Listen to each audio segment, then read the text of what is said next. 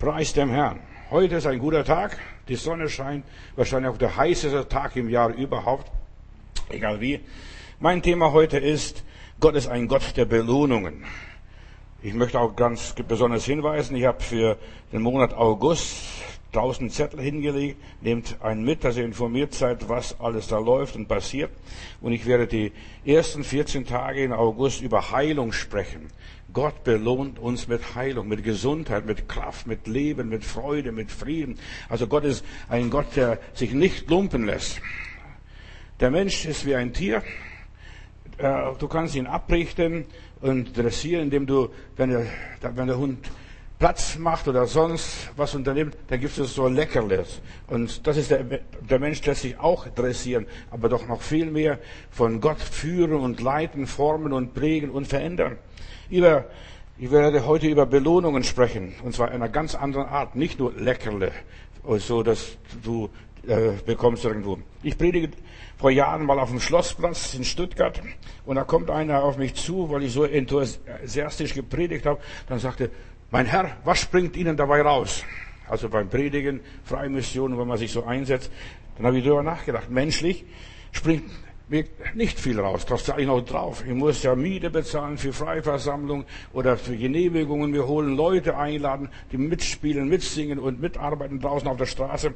So, ich muss mich so einsetzen für Menschen, dass sie sich bekehren. Ich muss ja bezahlen. Also ich, es ist nicht umsonst. Es gibt nichts umsonst. Was springt Ihnen dabei raus? Ja, viel nachgedacht. Was springt mir raus? Was bezahlt mir der liebe Gott? Wie belohnt mich der liebe Gott? So mit der ganzen Arbeit. Und ich habe Opfer gebracht, ich habe ähm, verzichtet, ich habe auf Freizeit verzichtet, ließ mich manchmal verspotten, sogar mit Tomaten und Kuchen bewerfen bei der Freiversammlung. Was du, du erlebst alles Mögliche draußen. So, und ja, ich unterhalte die Leute, ich habe den Leuten was gegeben und so weiter. Und manchmal komme ich nach Hause und bin frustriert. Ist das wirklich alles? Wenn du draußen predigst, draußen missionierst und so weiter, Zettel verteilst, Egal, Freimission, was das alles ist und natürlich in der Gemeinde genau das Gleiche. Man hat alles gemacht und ich mache das immer noch, immer aus Liebe für Jesus, für meinen Gott. Ich evangelisiere für den Herrn und nicht für die Menschen. Ich bereite mich vor. Dabei lerne ich am allermeisten in der Vorbereitung, aber ich gebe das Stück weiter. Vielleicht hilft es irgendjemand. Ein Jesuitenpater hat mir einmal gesagt, wenn du eine einzige Seele aus der Hölle rettest, hast du eine ganze Welt gerettet. Eine einzige Seele. So, viele Missionseinsätze sind oft enttäuschend. Ich bin ein Realist und sehr nüchtern. Ich weiß, es bringt so jetzt unterm Strich gar nichts. Aber wir arbeiten ja für die Ewigkeit und für das ewige Leben, für das Jenseits. Warum tue ich das alles? Warum tue ich das alles? Weil ich weiß, meine Arbeit für Gott ist nicht vergeblich. Das ist meine Botschaft auch heute. Es lohnt sich, weil ich weiß, es ist nichts umsonst, kein Gebet ist umsonst. Jedes Gebet wird erhört auf Gottes Art und Gottes Weise. Jede Hilfestellung, wo wir den Menschen geben, ist nicht umsonst und nicht vergeblich. Und jeder Dienst ist zuerst einmal an mir selber nicht vergeblich und auch an anderen. Wenn ich anderen diene, wird mir am allermeisten gedient. Nur nebenbei. Jeder Becher kalten Wassers, hat der Herr Jesus gesagt, wird belohnt werden. Was springt mir dabei raus? Denk doch drüber, auch drüber nach. Was springt in deinem Leben, wenn du für den Heiland lebst, für den Heiland arbeitest, für den Heiland dich einsetzt, für das Reich Gottes einsetzt? Was springt mir dabei raus? Denk drüber nach. Vielleicht kommst du auch zu dem Schluss wie ich. Es lohnt sich. Es lohnt sich, wenn ich einmal Jesus sehe. Es lohnt sich, wenn ich dann am Ziel meiner Reise bin, wenn ich ja alles erreicht habe, was ich erreichen sollte. Und dann kommt her ihr gesegneten Knechte und Mägde. Ihr habt's wohl getan. Ihr habt wenig gehabt, ihr habt nichts gehabt, vielleicht überhaupt nichts gehabt. Ihr habt euch zerarbeitet in der Menge eurer Arbeit und so weiter. Ihr seid fix und fertig. Geschlaucht kommt ihr nach Hause, also erschöpft und dann wird der Herr uns empfangen. Du hast wohl getan, mein Knecht oder meine Magd. Es lohnt sich der Einsatz für Gott, der Eifer, dass du hast dann dabei noch dein Abenteuer. Was glaubst du, wie weit ich für den Heiland überall in dieser Welt rumgekommen bin? Vorher habe ich nur geträumt, als ich noch in Russland war. Diese Möglichkeiten hatte ich nicht.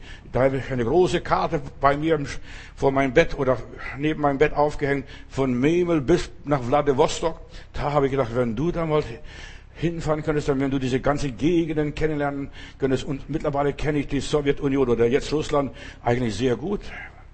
von oben nach unten, von links nach rechts. Und ich bin in viele Gegenden gewesen, wovon ich nicht einmal geträumt habe.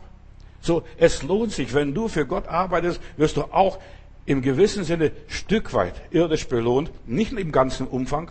Der ganze Umfang ist nicht da. Verstehst du, es war nur Mühe und Arbeit das ganze Leben, kämpfen und arbeiten. Es lohnt sich das Opfer, der Stress und der ganze Eifer. Man diskutiert heute draußen in der Welt, vor allem die Sozialisten diskutieren über Mindestlohn. Ja, die Lohnuntergrenze. Was kriege ich?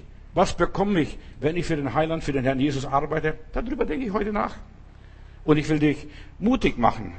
Arbeite für Jesus. Das ist die einzige Arbeit, die einzige Aufgabe, die sich wirklich lohnt, für Gott sich einzusetzen. Nicht für Menschen, nicht für eine Kirche, nicht für eine Organisation, für Gott. Aber was ist das? Es lohnt sich, dass wir Leiden haben. Es lohnt sich, dass wir Strapazen haben. Und es, wir leiden um Jesu Willen. Da wird nichts unbelohnt werden, wenn wir um Jesu Willen leiden. Einfach durch die Hölle gehen, um Jesu Willen. Beleidigt werden, um Jesu Willen. Gekränkt werden, um Jesu Willen. Ich habe darüber oft nachgedacht. Lohnt es sich mein Leben überhaupt? Lohnt sich mein Einsatz für Gott, meine, mein ganzer Eifer, der ganze Fanatismus, die ganze Überzeugung, dass man sagt, Menschen, was sie tun sollen, was sie nicht tun sollen. Meistens bellt man wie ein Hund, spricht man sich den Mund franzig und dabei kommt doch nicht viel raus. Lohnt sich das alles? Was springt ihnen dabei raus? Wie entschädigt Gott die Seinen, seine Kinder? Ich möchte die Geschichte von der zweiten Meile nehmen. Gott hat zu mir vor Jahren gesprochen. Die erste Meile muss ich so oder so gehen. Passiert gar nichts. Aber die zweite Meile, aber was ist die zweite Meile? Was ist die zweite Meile? Die meisten Leute lesen das und sagen, ja, das Doppelte. Nein, das, es ist nicht das Doppelte. Du bist auf dem Weg, du musst diesen Weg so oder so gehen, du erfüllst deinen Auftrag. Das ist die erste Meile. Du musst so oder so gehen. Aber jetzt, du musst die Geschichte verstehen, das wurde damals äh, von einem Juden, Jesus, gesprochen. Und die Juden waren ein besetztes Land von den Römern. Die waren unterjocht, versklavt. Und wenn ein Soldat durch ein Dorf kam und er sah einen Mann, der stark genug war, sagt, du da, trag meine, meinen Koffer, trag meine Lasten. Und vom Gesetz war es erlaubt, dass der Soldat den Bürger des Dorfes, der Ortschaft, zwingen konnte, eine Meile zu gehen. Deshalb sagt Jesus auch, wenn dich jemand bittet, eine Meile zu gehen, geh auch die zweite noch. Also eine Meile konnte er zwingen, dann hat er den Koffer abgelegt und dann hat er den nächsten wieder gezwungen. Das hat er gemacht auch, als Jesus sein Kreuz trug. Du da, Simon von Kyrene, trag sein Kreuz. Also die zweite Meile. Denk darüber nach, was die zweite Meile ist. Gott belohnt dich, wenn du etwas extra für ihn machst. Nicht gezwungen, sondern freiwillig. Nicht, dass der römische Soldat oder ein, irgendein anderer Mensch, ein Mensch des Gesetzes, dir sagt, mach das. Nein. Weißt du, für die Menschen machen wir manchmal sehr viel und denken, wir haben Gott gedient. Ich habe oft gedacht, weißt du, ich habe für den was getan, für den was getan, mich so bemüht und mich so abgerackert. Und die haben nicht einmal Dankeschön gesagt. Undank ist der Welt Lohn. Das habe ich so oft schon erlebt. Und, aber ich mache es trotzdem. Bin immer, eigentlich, lass mich immer. Du, ich denke sehr oft darüber, diese zweite Meile, du wirst gezwungen, jemand bettelt dich an, mach das und ich tue das aus Liebe, begleite die Menschen, betreue die Menschen, verzichte auf, ja mal mein ganzes Weihnachten einmal versaut, weil, weil jemand da Karambolage zu Hause hatte, Krach und Krieg und Streit und da wollte ich, soll ich schlichten. Dabei soll jemand aufnehmen in, ja, in, in diesem ganzen Gezänke. Was für Zweck hat mein Leben? Und ich habe eines festgestellt, ich lebe umsonst. Ich lebe vergeblich. Ich muss sowieso mein Leben leben. Und dann, ja, ich habe mich entschieden, für Gott zu leben, und zwar aus freiwilligen Stücken. Mich hat niemand gezwungen. Johannes werde ein Missionar, werde ein Prediger, werde ein Evangelist, werde, was weiß ich, werde das und jenes. Ich mache das freiwillig, aus freien Stücken. So, und mein Leben, wenn ich aus freien Stücken was mache, hinterlässt Spuren. Und das entwickelt meinen Charakter auch dabei, indem ich diene, indem ich etwas mache, was eigentlich gar nicht gemacht werden müsste von mir. Ich könnte ein easy life haben, einfach mich hinlegen und träumen und mich sonnen lassen. Aber indem ich etwas mache, entwickle ich meine Persönlichkeit, diene meiner Seele. Ich werde am Morgen sprechen darüber Heilung für Seele und Geist, was das wirklich ist. Viele Menschen denken nur, bet mit mir und ich werde gesund. Nein, wir müssen Heilung an Seele und Geist erleben, dass ich Gott gedient habe. Ich habe getan, ich habe für einen höheren Zweck gelebt. Ich habe himmlische Zwecke erfüllt. So, die zweite Meile, Matthäus Kapitel 5, Vers 41, bereichert mein Leben. Ich gehe mit diesem römischen Soldaten und tipple danach. Ach, wo kommen Sie her? Was machen Sie? So wie der Simon von Kyrene, der hat Jesus entdeckt auf dem Weg nach Golgatha, wo er gezwungen wurde, das Kreuz des Herrn zu tragen. Die zweite Meile wertet mein Leben auf. Das tut mir gut. Der römische Soldat, vielleicht werde ich ein Freund von ihm, vielleicht, ja, er zwingt mich, ja, ja, aber das ist nicht nur das, ich muss durch die Hölle durch. Stell dir mal vor, die Leute gaffen und gucken, ja, guck mal, den haben sie gezwungen, der muss wie ein Depp durch die Ortschaft laufen und so weiter und dem Soldaten seinen Koffer tragen. Und jeder römische Soldat konnte das machen. Jeden x-beliebigen Straßenpassanten konnte daneben. Willkürlich konnte Hilfsdienste von dem verlangen, sein Gepäck eine Meile zu tragen. Und ich trage die Last Jesu Christi. Der Schiss ist nicht angenehm. Ich werde gezwungen, wie Paulus sagt, ein Stück seiner Leiden miterfüllen. So wie der Soldat Simon von Kyrene damals aufforderte, du da, trag sein Kreuz. Und das war für die Bürger damals, vor allem im Judäa und Juda, damals ein entmündigender Akt, ein etwas Demütiges, dem Feind seine Klamotten nachtragen und schleppen durchs Dorf. Alle gucken und sagen, guck mal, den hat's erwischt. Den hat's erwischt. Es war erniedrigend die zweite Meile zu gehen, vor allem vor den Augen der eigenen Kinder, der Nachbarn, der Familie. Guck mal, unser Papa ist gezwungen worden, die Last von diesem römischen Soldaten zu tragen. Das war kein Spaziergang. Es war sehr demütigend, sehr entehrend, sehr schmachvoll und sehr entwürdigend. Und Jesus sagt in der Bergpredigt, wenn dich jemand zwingt, eine Meile zu gehen, dann geh halt zwei. Vielleicht auch drei. Aus, ja, das ist vollkommen egal. Das ist hart aber typisch für Jesus. Jesus sagt, du sollst dem Feind dienen, deinem Widersacher. Es ist radikal, diese Feindesliebe, was Jesus propagierte und, und verkündigte. Die erste Meile ist ein Milit also diese zweite Meile ist ein militärisch angeordneter Rechtsvorgang. Die zweite Meile ist ein Handeln im Sinne Jesu. Mach gerne, widersprech nicht. Und wenn du widersprichst und motzt, da kriegst du eine Ohrfeige, da wirst du ausgepeitscht, das, das durfte der römische Soldat machen. Mach es gerne, mit Freuden. Erzähl dir einen Witz noch dabei, diesem römischen Soldaten, ohne Widerspruch, ohne Murren, ohne zu schimpfen, ohne zu nörgeln, ohne zu knurren, ohne groß nachzudenken. Ich bin gezwungen. Und wir werden gezwungen zum Leben. Ich will nicht leben, aber ich muss leben. Und ich muss mein Leben sinnvoll gestalten. Und aus meinem Leben das Beste machen. Die zweite Meile ist so schlimm, wie sie ist. Aber es ist eine Führung Gottes. Hier reife ich, hier wachse ich, hier entwickle ich mich. Ja, es ist eine Segensmeile. Nimm das als eine Segensmeile, die zweite Meile. Die musst du nicht machen. Brauchst auch nicht. Auch brauch, aber du wirst gezwungen. Geh die zweite Meile. Der Segen, der Lohn der zweiten Meile ist umsonst arbeiten, vergeblich arbeiten. Ja, du wirst dabei kein Profi, aber du wirst ein Überwinder. Du wirst etwas erleben. Ich habe den Zwang geschluckt, den Zwang verarbeitet. Was ist die zweite Meile? Die erste Meile musst du so oder so gehen, die zweite Meile musst du nicht gehen. Also von Jesus aus gesehen, bist nicht verpflichtet. Zumindest nicht zwangsfrei, nicht freiwillig. Aber wenn du das freiwillig machst, dann machst du für Gott, auch dem römischen Soldaten, auch deinen Feind. Und das gehört in der Kategorie, du sollst deine Feinde lieben und sie segnen und ihnen danken, dass sie dich gezwungen haben, die zweite Meile zu tragen. Vielleicht kriegst du Trinkgeld, wer weiß es. Aber eigentlich war der Soldat nicht verpflichtet, dir ein Trinkgeld zu geben.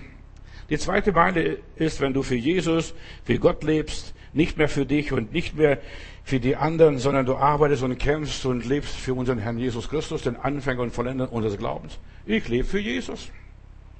Wenn du für Jesus lebst, lebst du umsonst, vergeblich. Ja, Viele sind sich das gar nicht bewusst. Äh, wir müssen das also kapieren. Ich lebe für Jesus umsonst. Was kriege ich? Was springt mir dabei raus? Dieser Gedanke, was dieser Mann dort mir auf dem Schlussplatz äh, da gesagt hat, Mann, was springt Ihnen dabei raus? Ich habe lange nachgedacht, eigentlich gar nichts, überhaupt nichts. Ich quäl mich, ich plag mich, mach mich lächerlich, mach mich blamieren. Ja, der predigt für den Heiland. Oder als wir mit Musik draußen mal standen, dann sagte zum Beispiel, und ein Kollege mich gesehen hat, äh, von der Firma, wo ich gelernt habe, zu welchem Klimperles-Verein gehörst du? Weißt du, weil man mit Gitarren, Mandolinen und Benjos gespielt hat, zu welchem Klimperles-Verein gehörst du? Nur wenn du für Jesus lebst, bist du im Willen Gottes. Du entwickelst dabei deine Persönlichkeit, erreichst deine Bestimmung durch das Leben umsonst. Wenn du für Jesus lebst, erreichst dass du das Bestmöglichste, das Optimale aus deinem Leben. Klingt komisch, was ich sage. Für den rationalen, materiellen Menschen geht es gar nicht ein, weil er vernimmt nichts vom Reich Gottes. Genauso wie wenn ich nachher morgen über Heilung der Seele spreche. Du wirst gar nicht gesund, weil du es nicht hinnehmen kannst. Du grollst, du wirst bitter, du streitest mit dir selber. Und der Streit in uns macht uns krank und kaputt. Dein Leben ist nicht umsonst, wenn du den Weg Jesu gehst, wenn du sagst, ich mache das aus Liebe zu Gott, auch wenn ich gezwungen werde und geschlagen werde und geprügelt werde, ich mache das für den Heiland. Wie heißt es einmal in der Bibel? Trachtet zuerst nach dem Reich Gottes, dann wird es euch alles zufallen.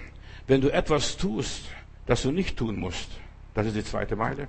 Wir haben in der Gemeinde hier, wir nehmen ja sonntags meistens äh, das zweite Opfer, das ist Missionsopfer.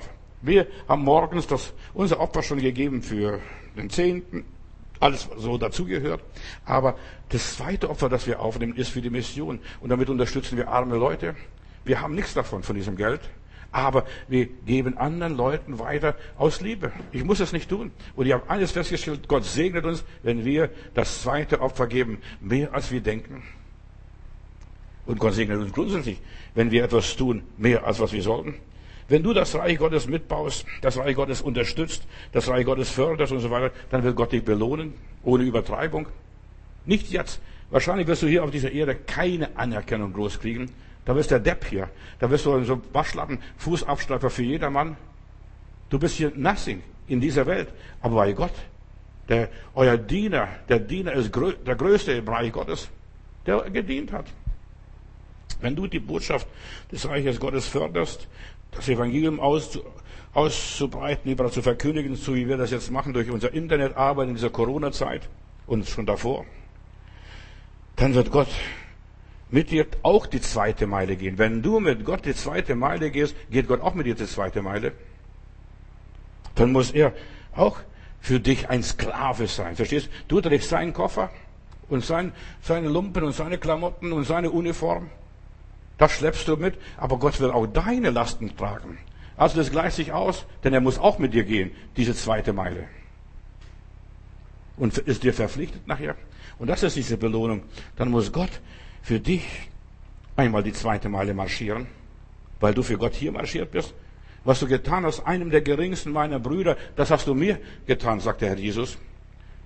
Gott hat dich nicht gezwungen, dieses Leben zu leben. Das heißt, du selber ausgesucht, dich dafür entschieden. Wie es einmal dieser Inder singt, Sadhu Sundar Singh, ich bin entschieden zu folgen Jesus, das Kreuz vor mir, die Welt hinter mir, ich bin entschieden zu folgen Jesus. Wenn du jetzt etwas tust für den lieben Gott, was du nicht musst, was du nicht sollst, was, du, was, das, was niemand von dir verlangt, niemand kann dir von dir verlangen, lieb mich, grüß mich, versteh mich, unterstütz mich, hilf mir. Nein. Niemand kann von dir fordern, du machst es aus freien Stücken. Das ist die zweite Meile. Und dafür hast du dann vielleicht ein Recht auf Trinkgeld, so wie ein Mann in der Bedienung oder Frau, der dich im Café oder Restaurant bedient. Du hast vielleicht Recht auf Trinkgeld. Manche sind so knausrig. Also ich habe mich angewöhnt, seitdem Billy Smith hier war, immer wenn ich irgendwo im Restaurant bin, einfach die, ich sehe die Rechnung und ich gebe den Zehnten von dieser Rechnung. Das habe ich so als Gewohnheit für mich persönlich gemacht, denn äh, und ich habe gemerkt, dass nächstes Mal bedient er dich freundlich, liebevoll, reserviert er, da erzählt er vielleicht eine Geschichte.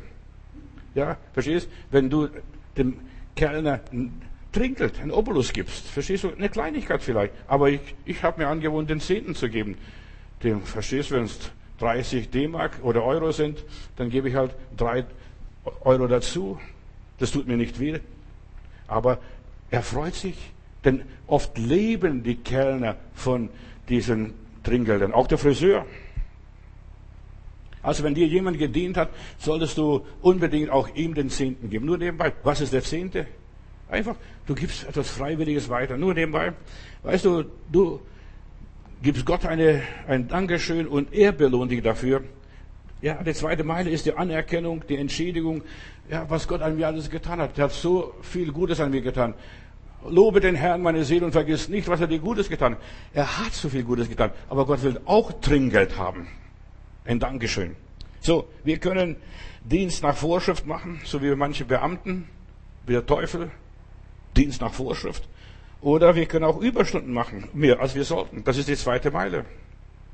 Wir können uns mehr engagieren, als wir sollten, mehr beten, mehr Leute einladen, nötigt sie hereinzukommen. Weißt du, was nötig ist? Die Leute haben Arm nehmen und sagen, komm, komm, komm, komm.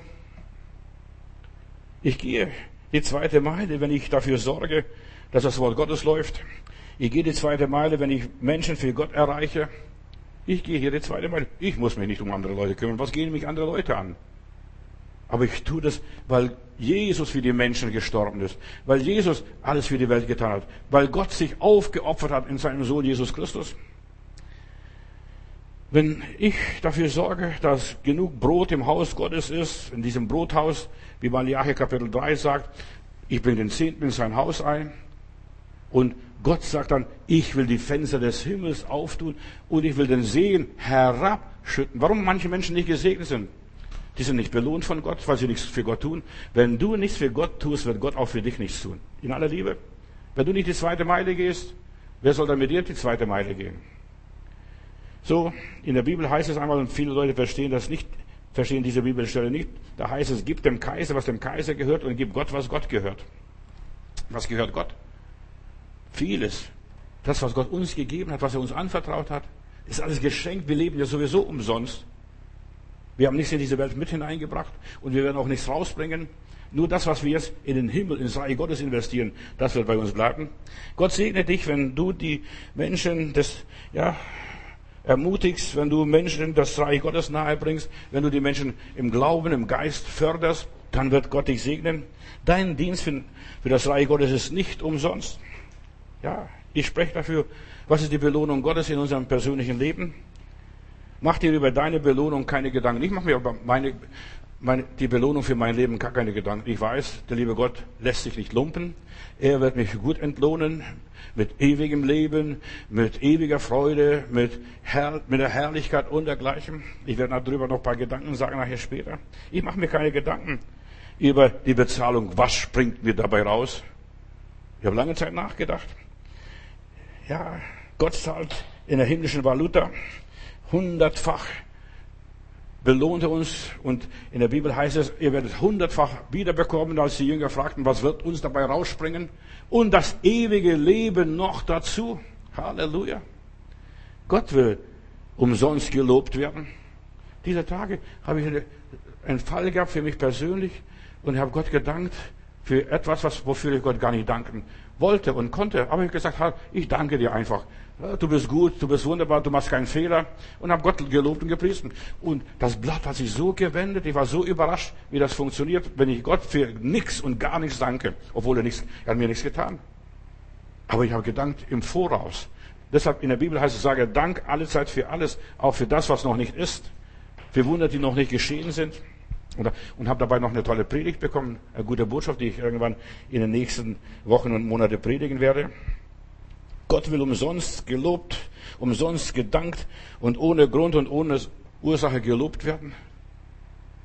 Vater unser, der du bist im Himmel, geheiligt werde dein Name. Auch da passiert es unbewusst und ungeschehen. Dein Reich komme, dein Wille geschehe und dein ist die Herrlichkeit und dein ist die Kraft. Einfach Gott loben im Voraus. Geh die zweite Meile, die müssen wir gehen. Wenn wir umsonst für Gott Lasten tragen und so wie dieser römische Soldat, trag mein Gepäck, trag meinen Rucksack, trag, was ich hier zu schleppen habe, Tragt. Und wenn wir für Gott etwas tragen, Gott wird uns belohnen.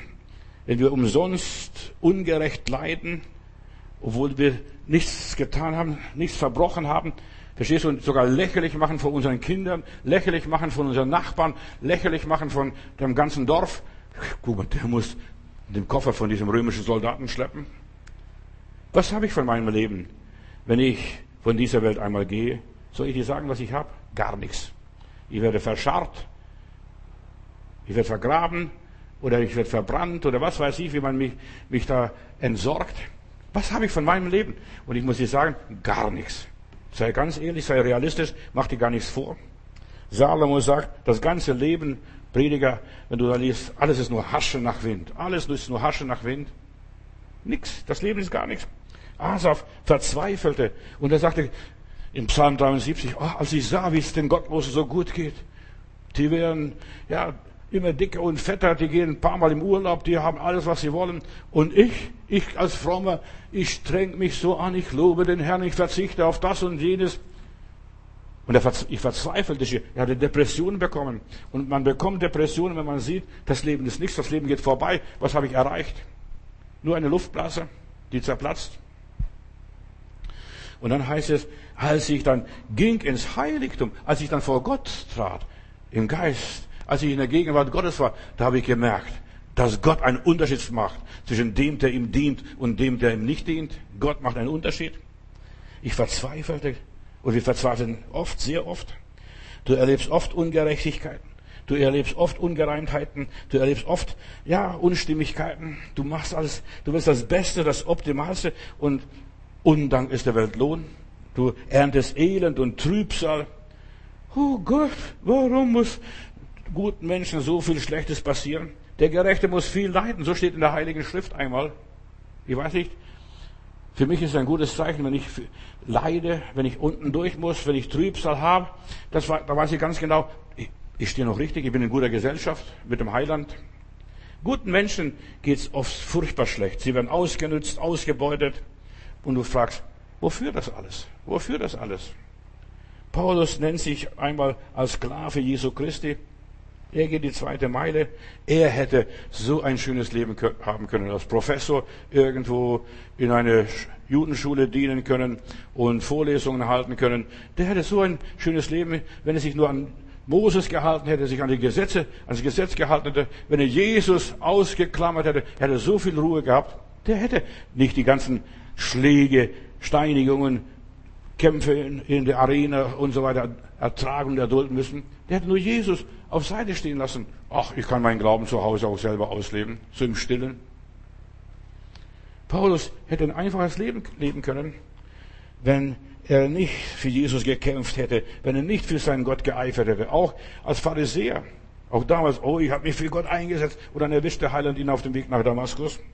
Er war ein Pharisäer von Pharisäern und dann war er Christ von Christen. Verstehst du, hundertprozentig. Was er gemacht hat, immer ganz gemacht. Sein Leben wäre so ein leichtes, bequemes Leben gewesen, wenn er in Tarsus geblieben wäre und recht und schlecht gelebt hätte. Ja, sich so ein Häuschen gebaut, einen Garten, einen Schrebergarten vielleicht oder sonst noch was. Er, er hätte so ein bequemes Leben gehabt und hätte im Bett sterben können. Aber nein, er wurde hingerichtet, er wurde, was weiß ich, gefoltert womöglich. Er hat sein Leben extra für Gott schwer gemacht. Ja, für Gott geeifert, nimmt Strapazen auf sich, bringt enorme Opfer, er studiert, verzichtet, kasteit sich, quält sich, fastet und betet, setzt sich mit allem möglichen Gesindel auseinander, die nicht wollen, die ihn verspotten, die sagen, so ein Dummkopf da, der lässt sich ausnützen, verstehst du? Der setzt sich Schwierigkeiten aus. Das ist die zweite Meile. Lohnt sich das wirklich, so ein Leben wie Paulus gelebt hat? Oder ich denke nur an Moses auch. Moses hätte auch da auf dem Hof vom Pharao sich schönes, bequemes Leben leisten können. Dann irgendwo hätte man ihm eine Pyramide gebaut, wo er nachher, ja, als Mumie verscharrt worden wäre. Aber er wollte nicht. Er wollte lieber Schmach leiden mit dem Volk Gottes. Das ist seine Geschichte. Er erwählte diesen Weg. Und wenn du als Christ bist und mit Jesus oder mit Gott gehst, du erwählst deinen Weg, das ist mein Weg. Dein Kampf, dein Leben deine Arbeit, Lohnt sich das wirklich alles, was du für Gott erträgst und dir gefallen lässt und über dich ergehen lässt, den ganzen Shit? Er wird behandelt wie der letzte Dreck. Das ist die zweite Meile. Behandelt werden wie der letzte Dreck. Guck mal, guck mal, guck mal. Der Bauer läuft da und schleppt dem römischen Soldaten seine Klamotten. Der muss nicht die zweite Meile gehen. Der sagt vielleicht, ja, aber er, tut es mit Freuden, aufrechten Gangs, so wie der Simon von Kyrene das Kreuz von Jesus getragen hat. Wer bist du? Was ist passiert? Was hast du angestellt? Warum wirst du jetzt heute gekreuzigt? Und da ist eine Kommunikation entstanden, da ist ein Gespräch entstanden und da wurde ein Christ und seine Jungs äh, wurden sogar Apostel im Reich Gottes. Was du manchmal tust für den lieben Gott, du kriegst kein Dankeschön, aber du tust für deine Familie, für deine Nachkommen, für deine Erben. Ich denke nur an Abraham, da kommen drei Engel spazieren vorbei, die sind auf dem Weg nach Sodom, die wollten nur beim Abraham guten Tag sagen. Und Abraham sofort macht er da, schlachtet ein Kalb, backt Brot. Natürlich seine Sarah hat es gemacht, aber er, für ihn, für ihn wird es gut geschrieben. Und gleich bewirtet, gibt sogar frisches Wasser. Und er hat keine Belohnung bekommen für diesen, was er da serviert hat, wie der, die Engel bewirtet hat. Hat für Gott gedient und kein Dankeschön bekommen. Und die Engel haben sich nicht mal bedankt. Normalerweise, wenn du Gott dienst, da sagt der Herr, sei gesegnet, der Herr belohne dich hundertfach. Nein, nix. Die Engel sind einfach, haben geschmatzt, haben gegessen, sind weitergezogen und nichts passiert. 430 Jahre später kommen seine Kinder, seine Nachkommen aus Ägypten heraus und die werden 40 Jahre mit Brot versorgt, 40 Jahre mit äh, Wasser versorgt, 40 Jahre mit Fleisch versorgt. Der Segen kommt dann auf die Familie. Abraham hatte alles, was er hatte, wollte, was er brauchte. Der musste nicht nochmals gesegnet werden. Weißt du, wenn du alles hast, was du brauchst, musst nicht mehr groß gesegnet werden. Versteh mich richtig? Du bist versorgt. Er hat sogar seine eigene Armee gehabt, konnte im Krieg gegen fünf Könige ziehen. Lohnt sich das alles? Lohnt sich das wirklich, was du für Gott erträgst, erduldest, erleidest? Lohnt sich das? In 1. Korinther Kapitel 4, Vers 9, Vers 9 und folgende Verse, da heißt es, Gott hat uns Apostel, also Gläubige, dich auch, wir sind jede, wir sind jeder einzelne von uns, der Gläubige ist ein Gesandter Gottes, ein Gläubiger. Wer hatte der Apostel als die allergeringsten hingestellt? Dich als den letzten Dreck hat er hingestellt in dieser Welt. Und wir sind hingestellt in dieser Welt wie zum Tode Verurteilte, denn wir sind ein Schauspiel geworden der Welt und den Engeln und den Menschen. Also ein Schauspiel. Du erlebst ein Theater um dich herum. Die Welt lacht, der Teufel lacht und reibt sich die Hände und sagt, jetzt haben wir wieder ein paar Dumme gefunden. Diese Apostel, diese Gläubigen, die Gesandten Gottes. Wir sind Narren um Christi willen. Du musst doch gar nicht zum Karneval gehen, Faschingsumzug oder was auch immer ist. Wir sind Narren geworden um Christi willen. Ihr seid klug, ihr Korinther. Wir sind gebildet, wir haben studiert. Ihr seid klug. Wir sind schwach, ihr aber stark, ihr herrlich, wir aber verachtet. Bis auf diese Stunde leiden wir Hunger und Durst, sind nackt und werden geschlagen und haben keine sichere Stätte und mühen uns ab mit unserer Hände Arbeit, helfen noch anderen, dass sie hochkommen. Man schmäht uns und wir segnen, man verfolgt uns und wir erdulden es, man verlästert uns und so reden sie immer noch freundlich und wir reden immer noch freundlich, sind nett und hilfsbereit und vergessen alles, was, was da gewesen ist. Wir sind geworden wie der Abschaum der Menschen, wie jedermanns Kehricht bis heute. Wir sind der letzte Dreck. Das sind Gläubige. Verstehst du? Die Gläubige denken, wir, uns wird ein roter Teppich ausgerollt, uns, wir werden mit Fanfaren und Trompeten und Pauken empfangen. Nein. Wir sind der letzte Dreck. Was willst denn du? Hör mir gut zu. Manche Leute haben eine ganz falsche Vorstellung vom Glauben. Gehen wir die zweite Meile. Wer will heute so ein Leben leben, wie er Paulus gelebt hat. Und ja, so ein Leben, wie er sein Leben war, voller Erniedrigung, voller Verachtung. Er betet dreimal, lieber Gott, hol mal diesen Pfahl aus meinem Fleisch. Und da passiert nichts. Ja, er lässt sich verstümmeln. Und was wird uns dafür? Matthäus Kapitel 19, Vers 27. Und was wird uns dafür? fragt Petrus. Wir sind der letzte Dreck, wir Aposteln. Und was wird uns dafür? Wir haben das Richtige gemacht, sagen die Jünger hier. Was kriegen wir dafür? Was springt uns dabei raus? Und du machst das Richtige. Du bemühst dich um andere Menschen, bemühst dich, dass alles okay ist, dass alles ordentlich ist, dass das Wort Gottes läuft, dass alles funktioniert, dass die Gemeinde aufgeschlossen ist, dass in diesem Saal alles okay ist, frische Luft und Sonne und was weiß ich und Licht und ja und dass das Wort Gottes gepredigt wird. Wir hielten treu zur Gemeinde, haben die Apostel gesagt. Wir haben das Wort gepredigt. Wir haben sauber gelebt. Wir haben den Zehnten treu gegeben. Wir haben fest dem Herrn vertraut. Und wir haben schwer gearbeitet, sogar uns zerarbeitet im Werk Gottes manchmal. Wir haben Schmach um Jesu Willen erduldet. Wir wurden gehasst, gemieden, verhöhnt, verspottet von Menschen. Du bist die zweite Meile gegangen. Man hat dir nicht einmal Dankeschön gesagt für dieses, für diese ganze Mühe und Plagerei. Und von wegen gerecht entlohnt. Ich habe manchmal auf mein Gehalt verzichtet, weil die Gemeinde die Miete nicht bezahlen konnte. Ich weiß, was das ist. Verstehst du? Ich klage nicht. Mir geht es gut. Gott hat mich versorgt, weil ich den Zehnten in sein Haus bringe. Weil ich einfach das tue, was Gott gesagt hat. Gott segnet mich und Gott hat mich überaus reich gesegnet. Aber ich habe so oft verzichtet auf so viele Dinge, damit die anderen gutes Leben leben können. Und ich habe einfach geschluckt, wenn, man, wenn mir nicht gedankt worden ist. Hier in dieser Welt, in diesem Leben, bist du hier einfach nur für Gott gelaufen, gerannt deine Schuhe durchgelaufen, deine Kleider durchgewetzt, hast das Letzte gegeben und das habe ich freiwillig getan. Niemand hat von mir verlangt. Ich habe keine zwei linke Hände. Ich habe selber arbeiten können mit meinen eigenen Händen und kann mein Geld verdienen, wenn ich will. Aber ich habe mich für Gott investiert und ins Reich Gottes. Und da bleiben viele Fragen offen. Wenn du hier keinen Dank bekommst, was bekomme ich? Was springt mir dabei raus? Und ich dir eines, ich habe eines festgestellt, wenn mir hier gedankt wird, hier in dieser Welt, wenn Menschen mir danken, habe ich meinen Lohn dahin. Und ich möchte, dass mir im Himmel einmal gedankt wird. Dass der liebe Gott kommt und sagt, Johannes, du treuer Knecht, du hast wohlgetan. Und wenn mir Leute hier danken, habe ich meinen Lohn dahin. Dann kriege ich keinen Zahltag. Du kannst nur einmal deinen Lohn bekommen. Nur nebenbei, denk drüber nach. Wenn du hier kein Dankeschön bekommst, dann spare dir diese Dankeschön für den Himmel auf. Gott wird mir eines Tages danken.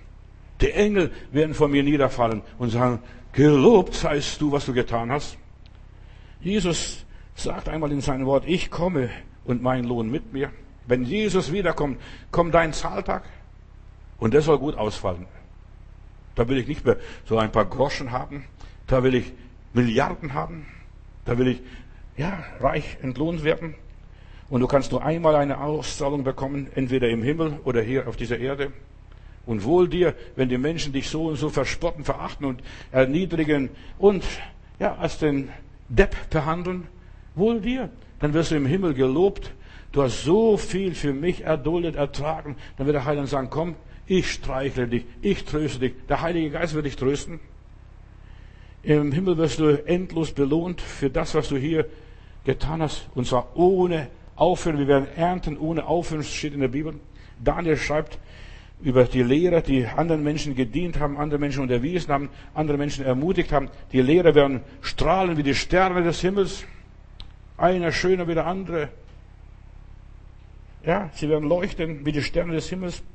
Menschen, die andere auf dem Weg des Lebens gebracht haben, sie werden ihren Lohn im Himmel bekommen, sie bekommen eine himmlische Schönheit, aber kehrt diesen, diesen Gedanken auch um. Menschen, die andere Menschen vom Glauben abgebracht haben, Menschen entmutigt haben, die werden auch Streiche bekommen in der Unterwelt, in der Hölle. Verstehst, wenn du Menschen aus der Gemeinde raus, äh, rausgejagt hast oder vertrieben hast oder was weiß ich, wenn du hier Menschen Übles angetan hast, so wirst du genauso im umgekehrten Sinne auch viele Streiche erleiden. Dann wundere dich nicht, warum geht's mir so schlecht? Viele erleiden jetzt schon die Streiche. Aber wenn du Gott gedient hast, du wirst von Gott belohnt. Im Himmel wird über alles Buch geführt. Hör mir gut zu. Gott ist ein guter Buchhalter. Der führt über alles Buch. Und die Rede ist in der Bibel einmal das Buch der Erinnerungen. Nicht nur das Buch des Lebens. Viele möchten nur im Buch des Lebens stehen. Aber was nützt es, wenn dein Name nur im Buch des Lebens steht, aber Gott sich an gar nichts erinnert? Was hast du getan? An einen meiner geringsten Brüder. Und Bücher werden aufgetan, nicht nur ein Buch. Hören wir, hör auf zu glauben nur an das Buch des Lebens. Bücher werden aufgetan und die Menschen werden nach ihren Werken gerichtet. Im Himmel wird alles festgehalten, in der unsichtbaren Welt. Alle unsere Taten, auch welche Motive dahinter standen, was, warum wir das taten, was wir taten. Manche tun nur, damit sie einen großen Zahltag bekommen, sich lohnen. Nein, wir sollen aus Liebe Gott dienen, freiwillig, ohne dass wir groß nachrechnen. Geht die zweite Male, geht die dritte Male und womöglich auch noch die vierte Male bis nach Rom. Apostel Paulus wollte bis nach Rom gehen und noch weiter bis nach Spanien für Jesus. Bücher werden geführt über die Hintergründe und Umstände, wie du es getan hast und warum du dies ein und das andere nicht getan hast. Auch das wird festgehalten. Nicht tun konntest, weil man dich blockiert hat, weil man dir die Hände gebunden hat. Jeder wird seinen Lohn oder seine Strafe bekommen, ohne Abstriche und Abkürzungen. Gott ist gerecht. In Offenbarung Kapitel 22, Vers 14 lese ich, wer auch immer die prophetischen Worte, also es geht um die Offenbarung hier, das Buch der Offenbarung, die Apokalypse, wer die prophetischen Worte dieses Buches hört, den warne ich nachdrücklich, schreibt Johannes, wer diese Worten etwas hinzufügt, dem wird Gott auch das Unheil zufügen, das in diesem Buch geschrieben ist. Wer hier etwas hinzufügt, aber weiter geht's auch. Und wer etwas von diesen prophetischen Worten wegnimmt, dem wird Gott auch seinen Anteil am Baum des Lebens und an der heiligen Stadt wegnehmen. Da kriegst du nur noch eine Kammer, wo du übernachten kannst. Nur so nebenbei. Ja, die in diesem Buch geschrieben sind. Da, von den Segnungen, das werden abgestrichen. Das kriegst du nicht. Und das Siegel in Offenbarung Kapitel 6, Vers 9, die Seelen unter dem Altar, die schreien nach Rache. Oh Gott, wann vergiltst du? Rächt dich an meinem Leben, der mein Leben zerstört, der mein Leben verkürzt, der mein Leben ruiniert, durch was auch immer. Die rufen nach Vergeltung, nach Gerechtigkeit und die warten auf die Belohnung und der Engel sagt, Johannes, warte, bis der letzte Märtyrer hinzukommt. Gott ist ein Gott der Belohnung, er belohnt, wenn du deine Prüfungen bestanden hast, und alles, was wir hier im Leben machen, sind nur unsere Prüfungen, dass wir unsere Prüfung bestehen. Können wir uns demütigen? Können wir unseren Mund halten? Können wir schlucken, was da alles passiert in unserer Umgebung? Können wir uns bewähren? Und der Bewährte ist der erfolgreiche Beter. Der Bewährte. Nicht der, der nur gerecht ist, der bewährt ist, der mit Gott übereinstimmt. Ich weiß eines aus meinem Leben, Lehrjahre sind keine Herrenjahre. Da musste ich die ganze Zeit Dreck aufräumen. Immer das, was ich gar nicht wollte. Aber das war wichtig für meine Ausbildung, für meinen Charakter. Dinge, die ich nicht wollte. Was bekommt man nach bestandener Prüfung? Zuerst, dass, dass man Geselle wird. Auch der Geselle muss noch lernen. Dann bekommt man ein Diplom, ein Zeugnis, eine Befähigung, eine Eignung. Jetzt bist du was. Jetzt hast du was gemacht. Gerade durch diese Prüfung, durch diesen Stress, was wir hier in diesem Leben, hier auf dieser Erde durchmachen, das ist nichts anderes wie unsere Ausbildung. Hier sind wir in der Schule. Hier lernen wir unheimlich viel, damit wir nachher nach dem Diplom, nach der bestandenen Prüfung unser Geld verdienen können. Du machst nur einmal deinen Führerschein und dann kannst du fahren. Dann kannst du das tun, kannst du das tun. Wenn, wenn du dann Doktor bist, kannst du die Leute operieren. Oder was weiß ich, was du alles kannst nachher, wenn du das bist. Denk daran, was bist du, wenn du ausgelernt hast? Was bin ich, Johannes Matthäus, wenn ich oben bei Gott ankomme, wenn ich hier ausgelernt habe? Ich bin noch nicht fertig. Ich bin immer noch ein Schüler, immer noch ein Lernender. Ich lerne immer noch dazu. Was muss der arme Hiob durchmachen? Er war ein rechtschaffener Mann schon bereits, ein Gottesfürchtiger. Aber was hat Gott alles ihm zugelassen, dass er das durchmacht? Und wie hat Gott ihn entschädigt? Das Doppelte hat er bekommen. Er bekam alles das Doppelte. Hier im Leben und natürlich auch in der Ewigkeit das Doppelte. Wir fragen uns, warum legt Gott dem Teufel nicht das Handwerk, wenn er uns so quält und plagt? Das sind schwere Fragen. Ich verstehe auch vieles nicht. Warum unterbindet Gott nicht? Er muss nur ein Wort sagen. Halt! Und dann ist alles ruhig. Aber nein, er erlaubt den Teufel zu hüpfen, zu springen, zu tanzen und vieles andere mehr. Gott hat alles mit einer Absicht, mit einem Plan geschaffen, auch den Teufel. Die meisten Leute denken, der Teufel ist selbst entstanden oder sie entwickeln nur, weil sie sich überhoben haben. Gott hat es zugelassen, dass er Teufel wird. Und alles in dieser Welt hat einen Zweck. Satan schlägt mich mit Fäusten. Und warum? Damit ich mich nicht der hohen Weisheit überhebe, der Offenbarungen, die Gott mir geschenkt hat, sagt Paulus. Ja, auch wenn manchmal manches sinnlos aussieht, auch das ist eine Zulassung Gottes. Die Belohnung einfach im Treuen, einfach im Treuen Gott dienen und das, die Treue ist unbezahlbar. Die Treue ist unbezahlbar. Dem Volke Gottes ist noch eine Ruhe vorhanden, so steht es im Hebräerbrief. Und Gott will uns einmal Ruhe geben. Das ist eine große Belohnung, dass ich einfach meinen Frieden habe. Dann sitze ich unter meinem Palmbaum, unter meinem Feigenbaum, unter meinem Weinstock oder was ich auch alles im Himmel haben werde. Was ist die Ruhe Gottes? Ruhe Gottes ist die Stille, Gelassenheit. Schon jetzt hier, ich kann ruhig sein. Puh, ich reg mich nicht auf. Lass die Welt untergehen. Gott hat eine neue Welt geschaffen. Ich ereifere mich nicht für diese Welt. Ich will nur Gott dienen, Gott gefallen, dass Gott an mir arbeitet, dass Gott groß in meinem Leben wird. Lass doch die anderen laufen. Entspann dich. Schweige. Auch wenn du manchmal untätig sein musst, du kannst gar nichts, die sind die Hände gebunden in dieser Welt. Du kannst vieles nicht tun. Da kannst du machen, was du willst. Gott will die Ruhe geben in einer unruhigen Zeit und Welt in einer gestressten und gehetzten Zeit. Gott will die Ruhe geben. Und Gottes Ruhe ist schon hier erfahrbar und erlebbar, aber dort erst recht, wo ich dann wunschlos glücklich bin und meine Probleme gelöst sind. Wenn ich hier mal diese Erde verlasse, dann habe ich viele Probleme nicht mehr. Glaubt doch. Keine Krankheit, keine Sorgen, kein Mangel, gar nichts. Mir wird nichts mehr fehlen. Gottes Ruhe ist, dass ich bei ihm alles habe, was ich brauche. Er erfüllt vielleicht nicht alle meine Wünsche, aber er gibt mir, was ich brauche, was ich nötig habe. Euer himmlischer Vater weiß, dass ihr das alles bedürft. Gottes Ruhe ist, dass ich in Gott geborgen bin, dass ich ohne Angst leben kann und dass ich ein erfülltes Leben trotz vieler unerfüllter Wünsche einfach existieren kann. Danke, Herr, du bist da. Du hast meinen inneren Durst gestillt. Du hast meinen inneren Hunger gelöscht. Ich bin satt in dir. Mir ist wohl, mir ist wohl in dem Herrn. An der Wand eines Kölner Kellers äh, hat man gefunden, äh, dort wurden Juden versteckt in der Nazizeit und so weiter. Und dann hat man einen Spruch an der Wand gefunden und dieser Spruch lautete, ich glaube an die Sonne, auch wenn ich sie nicht sehe. Ich glaube an die Liebe, auch wenn ich sie nicht fühle. Ich glaube an Gott, auch wenn er schweigt. Ich glaube an Gott, auch wenn er schweigt, wenn er nichts tut. Gott sagt zu Abraham, ich bin dein großer Lohn.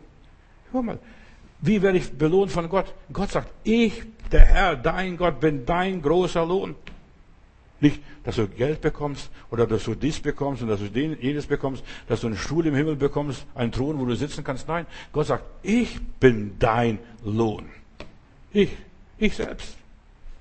Ich bin dein Lohn.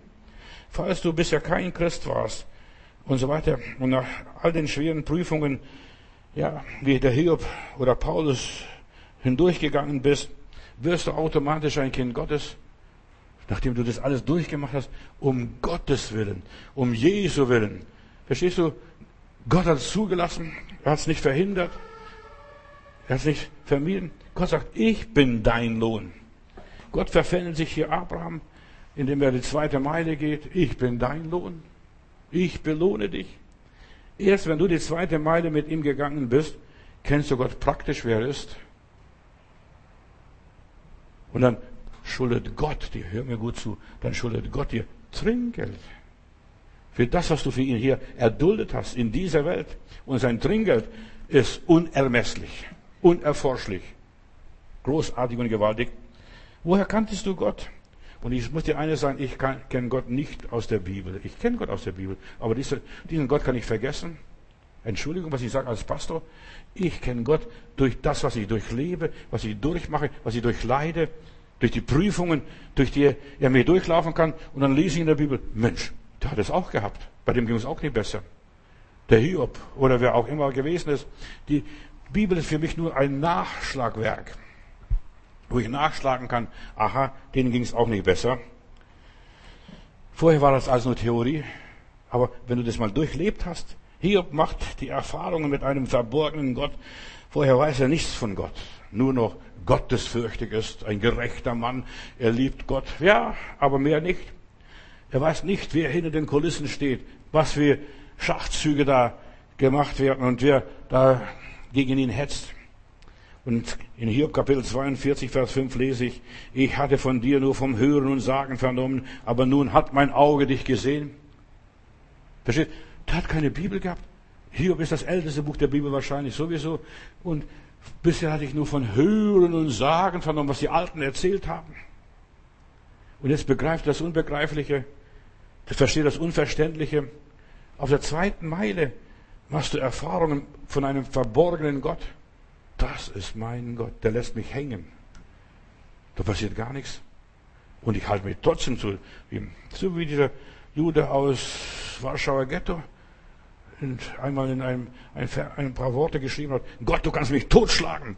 Ich werde dich nicht lassen. Ich werde von dir nicht absagen. Du kannst mich totschlagen. Nachdem er seine Frau verloren hat, auf eine Überfahrt irgendwo hin und seine drei Mädels. Du kannst mich totschlagen, auch wenn ich alles verliere. Ich bleib bei dir. Wie dieser Psalmist sagt, dennoch, stets bleibe ich bei dir. Ich werde nicht vergessen, ich war noch junger Christ, wir waren noch, ich war noch kein Pastor, in einer Gemeinde in Augsburg. Da ist dem Pastor seine Frau gestorben, drei Kinder sind übrig geblieben und er, war noch sehr jung.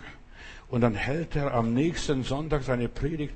Diese Predigt ist uns allen durch Mark und Bein gegangen. Gerade diese Worte, dennoch bleibe ich stets an dir. Auch wenn du mir meine Frau genommen hast und die Kinder jetzt halbweißen sind, ich bleib an dir.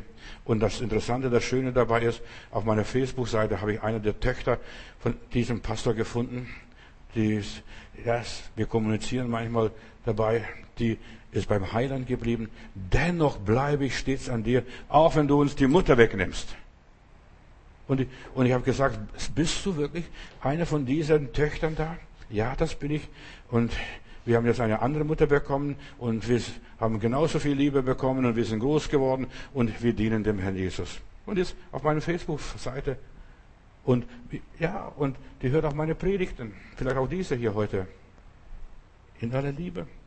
Hiob lernte hier, was man auf keiner Bibelschule lernt.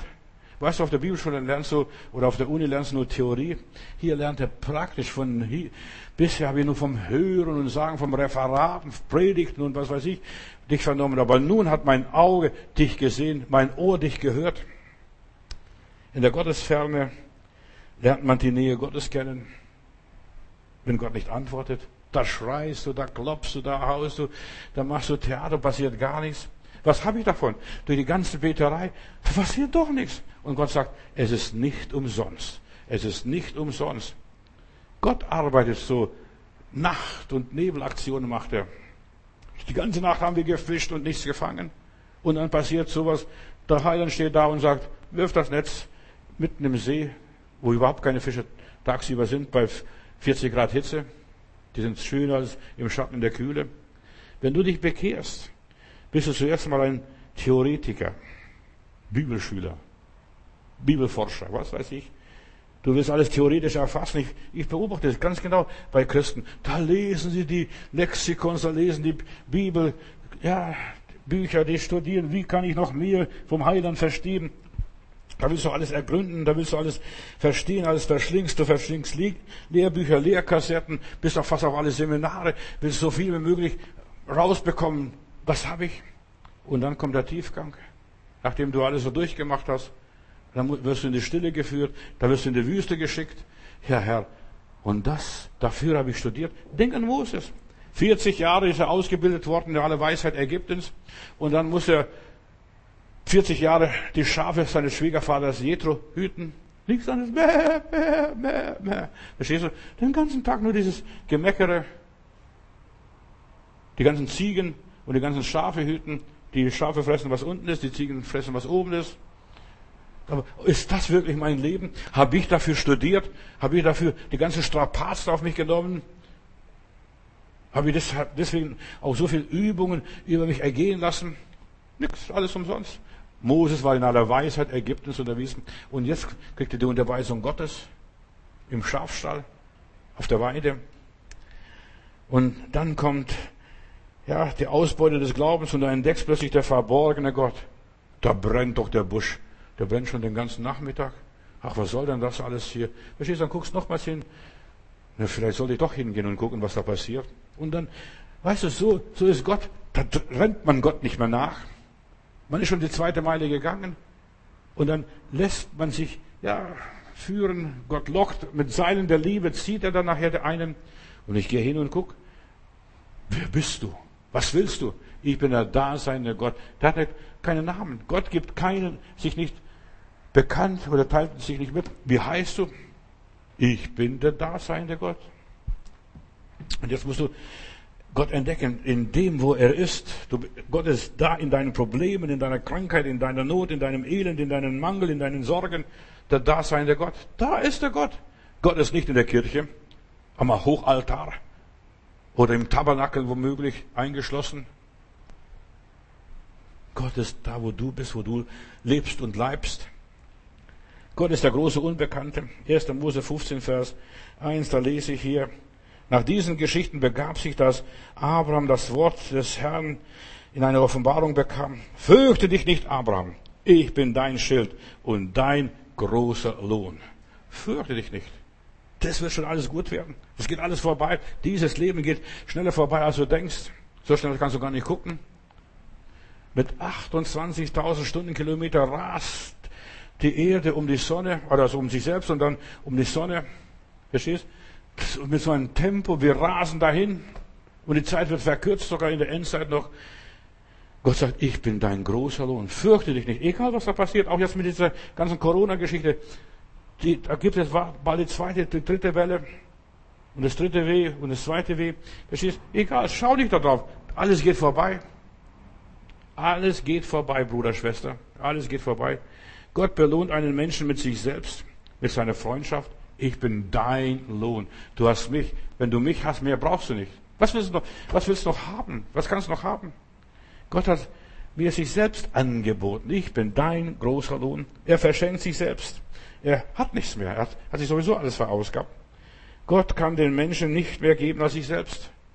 Ich bin dein großer Lohn. Ein größeres Geschenk kann Gott dir gar nicht machen. Mehr als ein Freund Gottes kannst du nicht werten. Paulus sagt, ich habe ja, ich habe alles für gut geachtet und ich will nur eines, Christus gewinnen. Nur Jesus gewinnen. Noch mehr von ihm haben. Das ist Gottes Lohn. Herr, dass ich dich habe. Wenn ich dich habe, frage ich nicht mehr nach Himmel und Erde. Wenn du Gott hast, musst du nicht mehr dich für was anderem interessieren. Ich habe ja, ich habe alles, was ich brauche. Und wenn ich hier meine Augen zumache, wache ich an seinem Thron auf. Wenn du ihn kennst, kennst du alles, kannst alles verstehen. Gott ist mein Lohn. Wenn er mit mir ist, dann ist alles mit mir. Der, ganze Himmel, das ganze Universum ist mit mir. Versteht das? Gott sagt, ich bin dein Lohn. Gott auf seiner Seite zu haben, das ist mein Vorteil, das ist mein Lohn heute. Und das ist die Belohnung, die Gott mir gibt. Er schenkt sich mir selber. Ist Gott für uns? Wer und was kann gegen uns sein? Wer und was kann uns von der Liebe Gottes trennen und scheiden? Gott ist eine Entschädigung für meine Lasten. Er ist dein Schatz, dein Juwel. Wer den Sohn Gottes hat, der hat das Leben. Nicht wer Liebe hat, wer Glauben hat, wer Geduld hat, wer, was weiß ich, was er hat von geistlichen Dingen. Nicht der ist ein Kind Gottes und hat das ewige Leben. Wer Jesus hat, der hat alles, was Jesus hat. Der muss nicht mehr haben. Der kann auch gar nicht mehr haben. Gott belohnt dich und mich mit sich selbst. Viele hoffen nur auf irdische Entlohnung. Ja, dass ich gesund bin. Vergiss, ich brauche nicht keine Gesundheit. Denn meine Gesundheit lasse ich auch hier auf dieser Erde, wenn ich von dieser Erde gehe. Er ist mein Heil. Er ist mein Glück. Er ist meine Gesundheit. Er ist mein Leben. Die wahre Ernte, liebe Geschwister, ich möchte, dass ihr euer Blick einfach ändert. Lasst uns wegsehen und lasst uns aufsehen auf Jesus. Heißt es einmal in der Bibel, schau auf das Jenseits. Schau nicht so auf diesseits orientiert. Die Vollendung ist erst im Jenseits. Unser Ziel ist erst im Jenseits. Die meisten Leute leben nur für diesen Dreck. Und deshalb, ja, verzweifeln sie oft, ist das wirklich alles gewesen? 1. Korinther 13, da lese ich, mit was Gott uns belohnt, die Liebe. Glaube hört auf, Hoffnung hört auf, Weissagung hört auf, Wunder und Zeichen hört auf, der ganze fromme Quatsch, Entschuldigung, dass ich so sage, aber das alles hört auf. Das Einzige, was bleibt, ist die Liebe, die Liebe zu Gott. So viele Leute denken, wenn ich das habe, oh, da bin ich gesegnet. Wenn ich Weissagen kann, prophetische Gaben haben, in Sprachen reden kann, oder wenn ich das kann und das kann und das kann. Ja, das ist schön, dass du das kannst, aber das ist nicht alles. Das Wesentliche, das Wesentliche ist, dass wir die Liebe zu Gott haben. Du sollst Gott lieben von ganzer Seele, von ganzem Herzen, aus allen Gemütskräften und alles, was in dir ist, seinen hochheiligen Namen. Für die Liebe gibt es einen bleibenden Lohn. Alles vergeht, die Liebe bleibt. Jesus sagt, also wenn die Menschen nur Lohn bei dieser Welt suchen, sie haben ihren Lohn dahin. Gott entschädigt die Seinen mit der Erlösung, aber die Erlösung ist erst, wenn ich hier diese Erde verlasse. Da findet meine Erlösung statt. Hier, ich glaube an die Erlösung, aber ich habe sie nicht. Viele Christen, die behaupten, ich bin heilsgewiss, ich weiß, mein Erlöser lebt. Ja, das weißt du erst, wenn du drüben bist. Du bist noch nicht drüben. Verstehen wir? Du musst ein bisschen abwarten noch. Hier, ja, wir hoffen und harren und warten und so weiter. Und erst wenn wir drüben sind, können, können wir das nicht mehr verlieren, kann uns dies niemand mehr rauben, kann uns niemand das zerstören, was wir hier erarbeitet haben. Gott entschädigt die Seinen mit der ewigen Erlösung. Wir werden gerechtfertigt und das macht einen großen Unterschied. Weißt du, wir sind nicht mehr verloren. In dem Augenblick, wo du weißt, mein Leben ist in seinen Händen eingraviert, bin ich nicht mehr verloren. Er entschädigt uns mit der Vergebung der Sünden. Ich habe meine Vergebung der Sünde noch nicht. Entschuldigung, noch nicht. Ich weiß, habe meine Sünden bekannt. Jesus hat mir die Sünden vergeben, gesagt, dass er mir die Sünden vergibt. Wenn wir unsere Sünden bekennen, so ist er treu und gerecht, dass er uns die Sünden vergibt und dergleichen. Aber ich habe erst die Vergebung, wenn ich drüben angekommen bin. Johannes, alles prima, in Ordnung. Deshalb, wir verstehen vieles nicht, weil wir alles auf diesseits fixieren. Diesseits ist nicht das Leben, das ist vergänglich, das ist Plunder, das ist nur Schein, das ist nur Betrug und Einbildung. Er entschädigt uns mit seinem Frieden. Ich habe hier keinen Frieden, kein Glück, keine Zufriedenheit. Aber ich werde, sobald ich drüben bin, über die Schwelle gegangen bin, habe ich alles, was ich brauche, was ich mir erwünscht, was ich mir erträumt habe. Lass uns Realisten werden. Realisten sind, die an eine Zukunft glauben. Und die Zukunft ist, dass Jesus kommt und sagt, ich werde wiederkommen, ich werde euch nicht weise lassen, ich werde euch nicht in den Stich lassen, ich hole euch wieder ab. Er entschädigt uns mit der ewigen Existenz in der Herrlichkeit bei ihm, aber ich muss erst mal drüben sein, das andere Ufer erreichen, und dort steht Jesus und er erwartet uns, wie ich da rumschwimme und überpaddle und den See überquere, den Ozean überquere. Er entschädigt uns mit etwas, das nicht mehr zerstört werden kann und nicht mehr von uns genommen werden kann.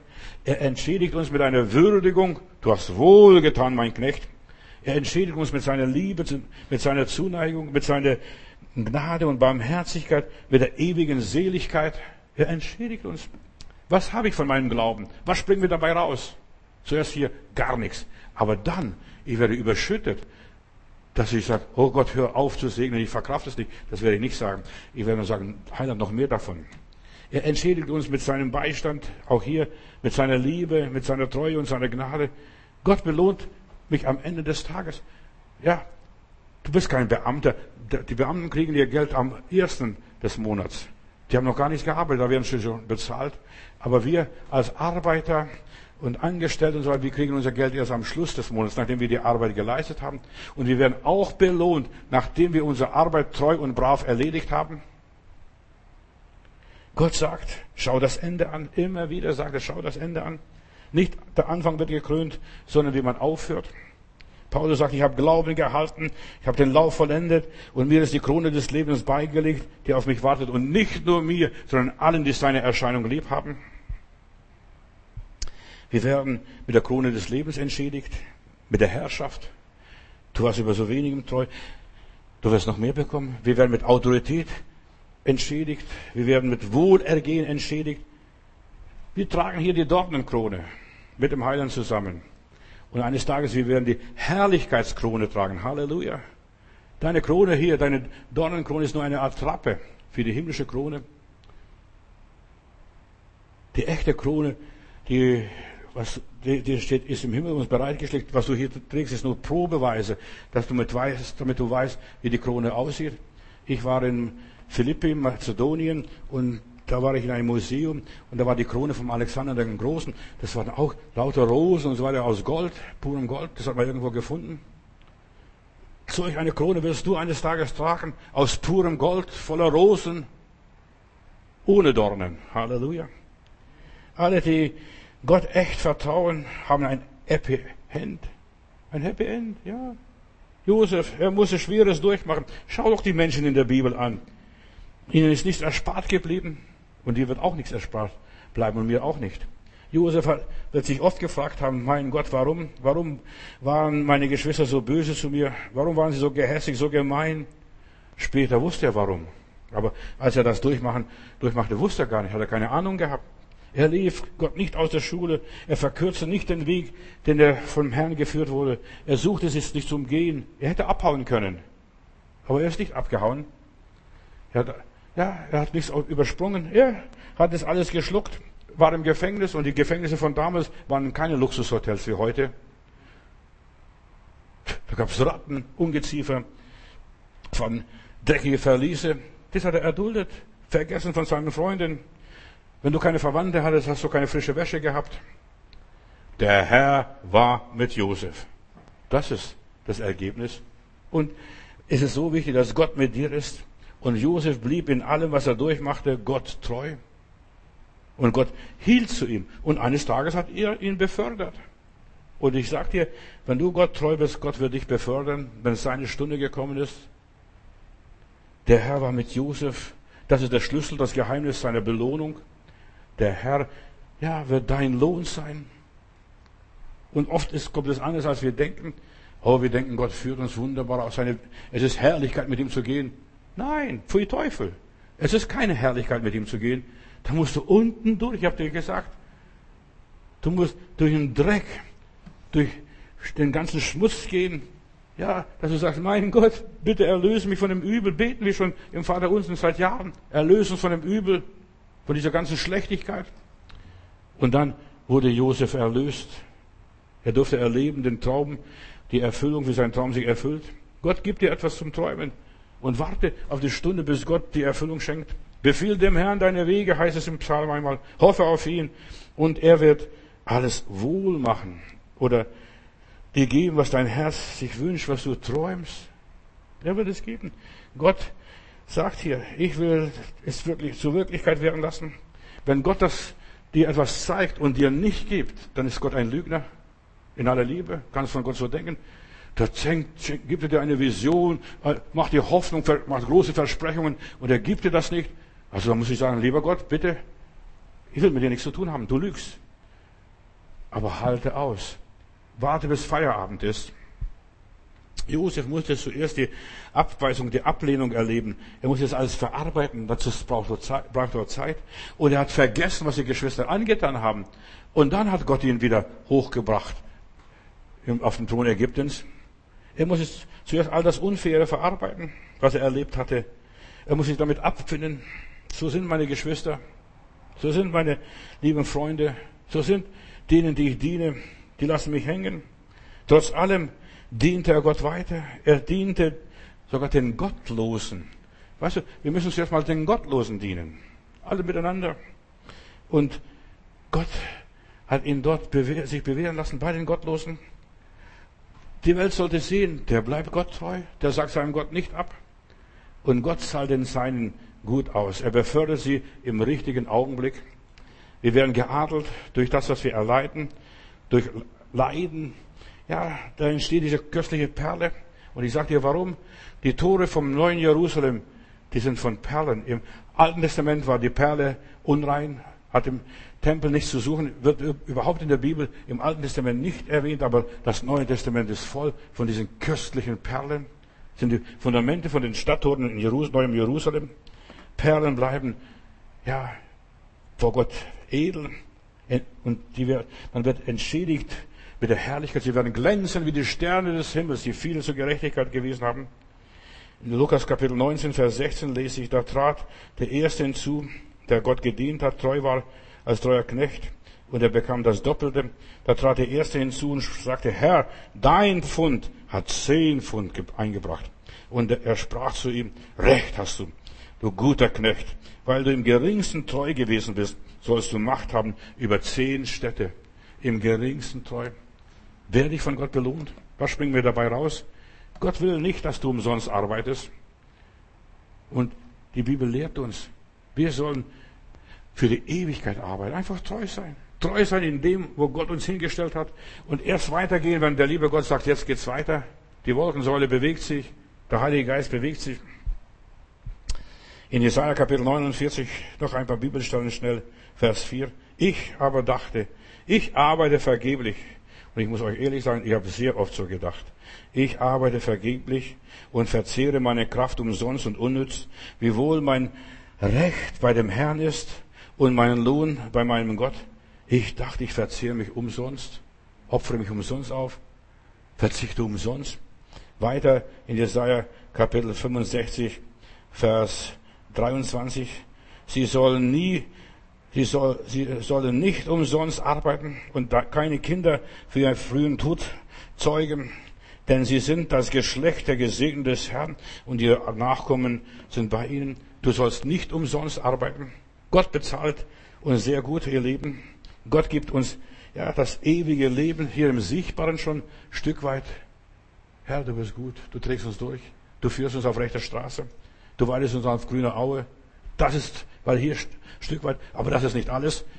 Ich, kann pfeif, ich pfeife auf diese grüne Aue. Ich rede jetzt mal ein bisschen zynisch. Ich will dir nur sagen, deine Seligkeit ist wichtig bei Gott im Himmel, nicht was du hier auf Erden erreichst. Was du hier auf Erden bist, auf der grünen Aue, beim frischen Wasser. Psalm 23 funktioniert nicht für diese Welt. Auch wenn die Leute meistens so sezieren jetzt für das irdische Leben. Der Herr ist mein Hirte. Ja, mir wird nichts mangeln. Wenn ich die Christen anschaue, wenn ich mich selber anschaue, dann weiß ich, mir fehlt es vorn und hinten. Ich habe gar nichts. Von wegen die grüne Aue und dass mir nichts fehlt und frisches Wasser. Ja. Ich habe so viel Mangel. So viel Mangel. Aber der Herr ist mein Hirte. Gott ist mein Lohn. Wenn ich einmal bei ihm bin, dann wird sich nichts mehr fragen. Da werde ich alles wissen. Da werde ich alles verstehen. Da werde ich nichts mehr lernen müssen.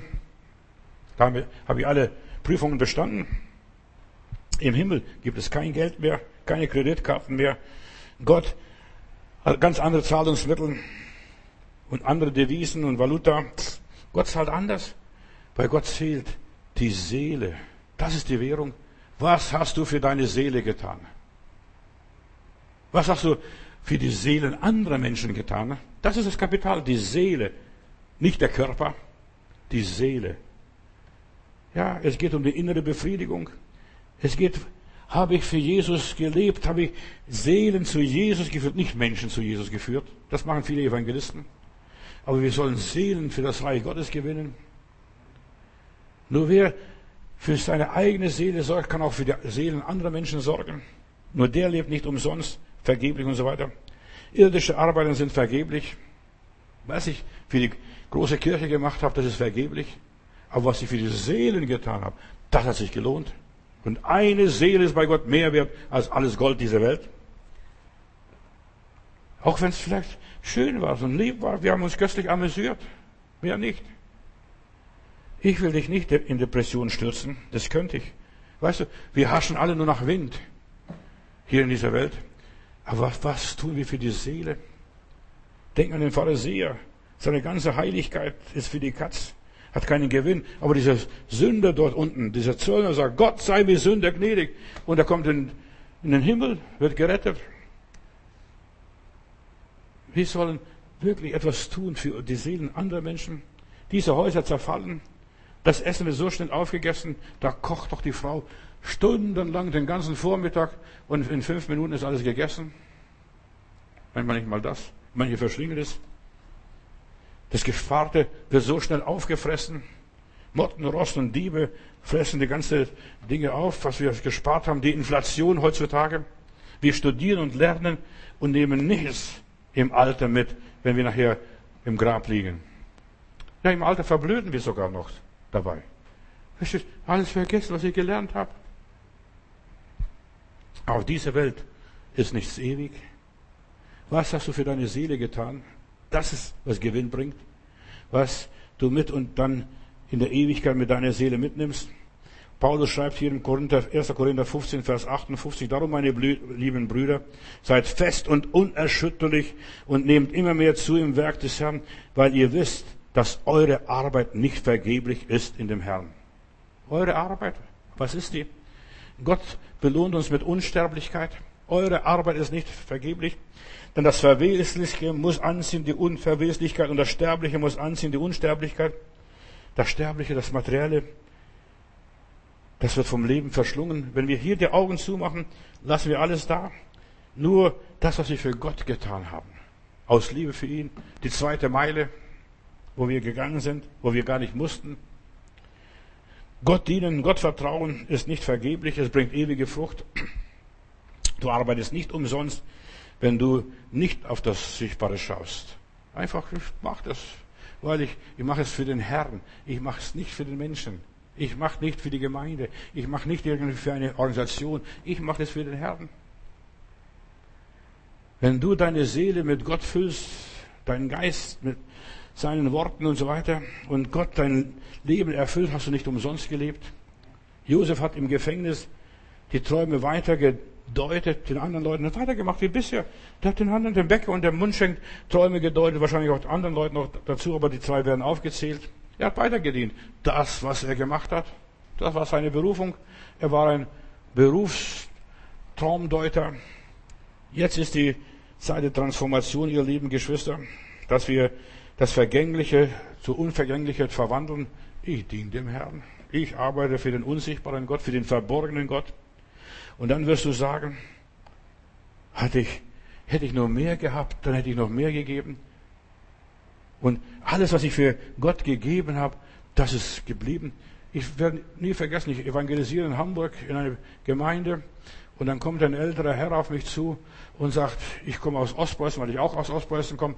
Und er sagt, weiß, ich, wir haben gut gehabt, wir haben gespart, ich habe eine ganze Kiste voll Geldstücke gehabt. Und dann kamen die Russen und die haben alles weggenommen. Und dann habe ich gefragt, für was hast du das alles gespart?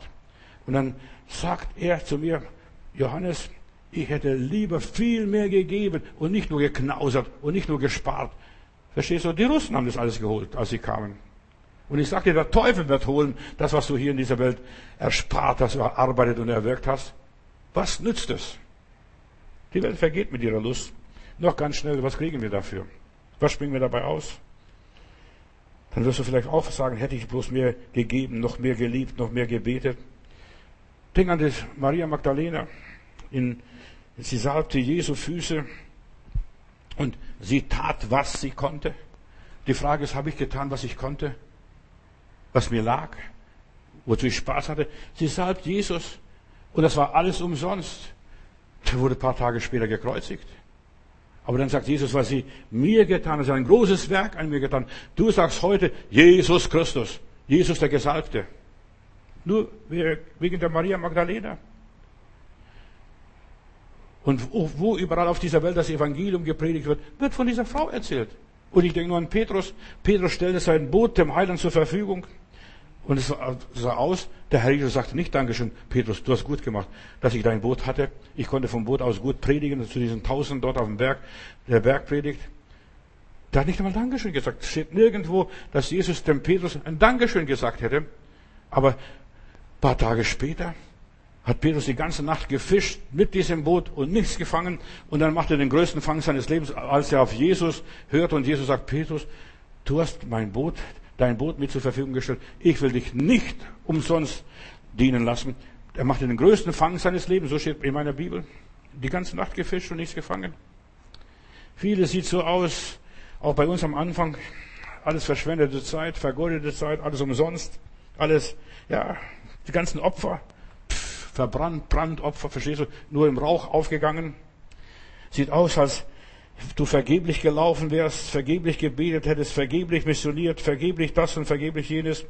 Es sieht so aus, als wenn wir alles umsonst geredet haben, umsonst gepredigt haben, gegen die Wand gesprochen haben. Aber es ist nicht umsonst, selbst wenn du dich zur Wand drehst und zur Wand betest wie Hiskia und Gott verlängert dein Leben um 15 Jahre. Bei Gott zählen die verborgenen Dinge. Und Gott sucht Täter des Wortes, die einfach das tun, weil nichts anderes getan werden kann, weil man nichts anderes tun kann, womöglich. Nur wenn wir das tun, was Gott sagt, ist bleibend, bringt Segen, ist vollkommen, ist perfekt, ist ewig. Nur das, was wir im Auftrag Gottes tun, das ist, was bleibt. Wer Jesus in seinem Leben bei, ja, dient und sagt, ich will mein Bestes für den Heiland, mein Salböl für den Herrn Jesus.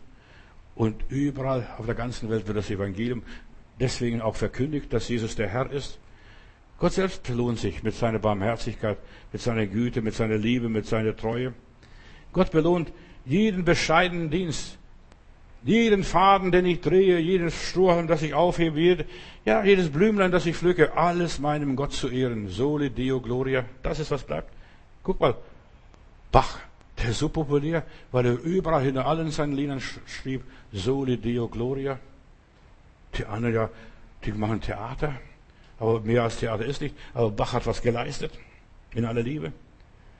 Gott belohnt jeden bescheidenen Dienst, auch wenn es in Schwachheit geschieht und nicht gesehen und nicht anerkannt wird, nicht gelobt wird, nicht gedankt wird. Wie heißt es im Psalm einmal, die mit Tränen sehen, die werden mit Freuden ernten. Die in Zeiten der Not sehen, trotzdem, die in kritischen Zeiten sehen, in schwierigen Lebenslagen weitermachen, die werden belohnt, ernten mit Freuden. Lieber Heiland, ich danke dir, dass wir es auf deine Belohnung Ausschau halten dürfen. Und du belohnst die zweite, dritte, vierte, fünfte Meile, die wir geben, gehen. Vater im Himmel, ich danke dir, dass bei dir sich lohnt, dir für dich zu arbeiten, dir zu dienen, dir nachzufolgen, Jesus lieb zu haben, Jesus zu verkündigen, auf Jesus zu hören. Es lohnt sich. Es lohnt sich, wenn wir Jesus nachher sehen. Es war nicht vergeblich. Und was wir jetzt freiwillig für dich tun, das ist bei dir wird Buch geführt, die zweite Meile. Und du wirst doppelt uns belohnen. Hilf uns allen meinen Hörern, dass sie verstehen, um was es wirklich geht. Es geht nicht, dass wir Menschen dienen, sondern dass wir dir dienen. Was wir hier lernen, das lernen wir ausschließlich für uns selbst, für die Ewigkeit. Und das ist Gnade. Und deine Gnade und deine Barmherzigkeit ist unser ewiger Lohn. Und ich werde bleiben im Hause des Herrn, immer da und ewiglich. Das ist der Schluss vom Psalm 23. Herr, ich preise dich und lobe dich. Amen.